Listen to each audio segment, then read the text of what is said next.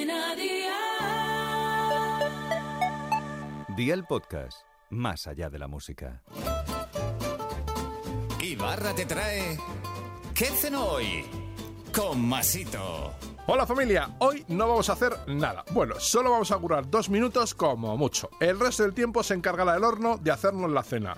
Ponte tu serie favorita y disfrútala mientras el horno cocina por ti. Ve por la libreta y toma nota de los ingredientes que te doy la receta para cuatro. Un carré de costillas de cerdo, las especias que más te gusten, yo te recomiendo. Tomillo, romero, orégano, sal y pimienta negra molida. A continuación, un limón, cuatro dientes de ajo y aceite de oliva virgen extra. ¿Empezamos con la preparación? Pues venga, ¡al lío!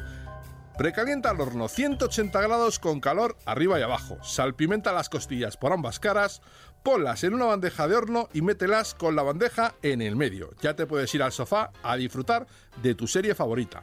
Las costillas estarán en el horno una hora más o menos. Eso solo depende de cómo te gusten de hechas. Cuando ya estén hechas en un mortero machaca los dientes de ajo junto con las especias. Riega con el limón y un poquito de aceite de oliva virgen extra.